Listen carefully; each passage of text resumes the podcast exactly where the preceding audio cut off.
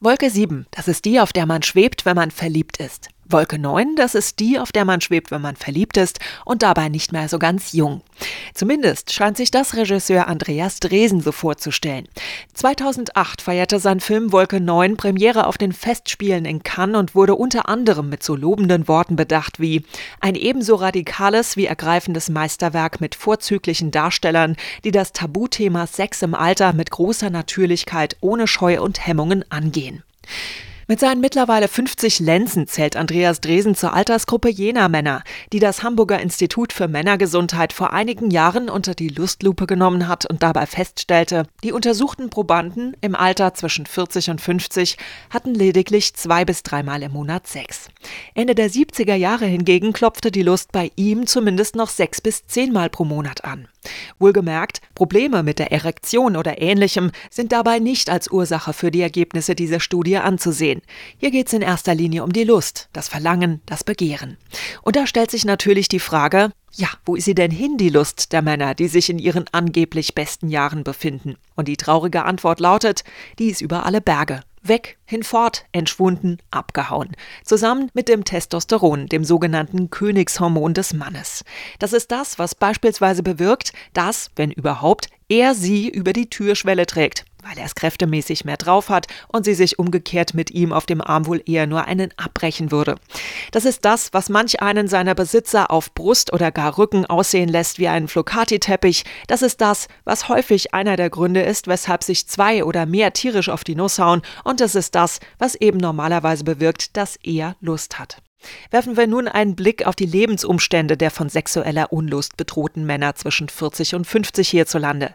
Im Schnitt sind sie seit 20, 30 Jahren verheiratet, haben zwei, drei Kinder, einen stressigen Job, womöglich eine Hypothek und im schlimmsten Fall eine ewig nörgelnde Schwiegermutter oder Ex-Frau an der Backe. Sind das etwa die Gründe für die Testosteronflucht? Laut Institut für Männergesundheit nein, denn das Hormon macht sich ab einem gewissen Alter ganz von selbst vom Acker.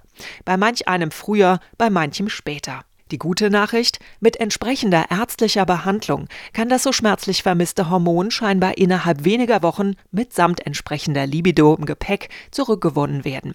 Doch Familie, Job, Kohle und all die anderen Dinge, die im üblichen mitteleuropäischen Dasein an der sogenannten Mittellinie des Lebens eine Rolle spielen, sind durchaus mitentscheidend dafür, ob des Mannes Blut lustvoll wallend durch seine Adern wabert oder eben nur schwächlich vor sich hindümpelt.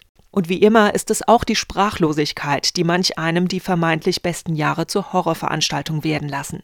Hat er nämlich deutlich weniger Lust, bezieht sie das häufig wortlos auf sich und ihr Äußeres. Vorausgesetzt, sie ist nicht blutjung, strotzt dementsprechend vor jugendlicher Selbstüberzeugung die eigene Optik betreffend und krallt sich womöglich gleich den nächstbesten, der mehr Lust hat.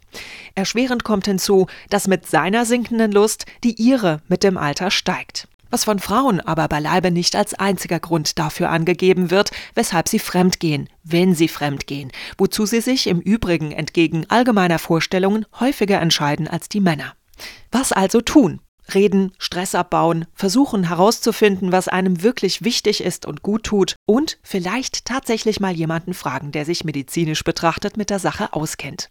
Immerhin liegt im permanenten Ich bin ein stahlharter Typ, der auch sehr gut ohne Arzt zurechtkommt Spiel vieler Männer die Wurzel so manchen Beziehungsübels. Als harter Kerl galt auch lange Zeit einer der größten Boxer überhaupt. Muhammad Ali.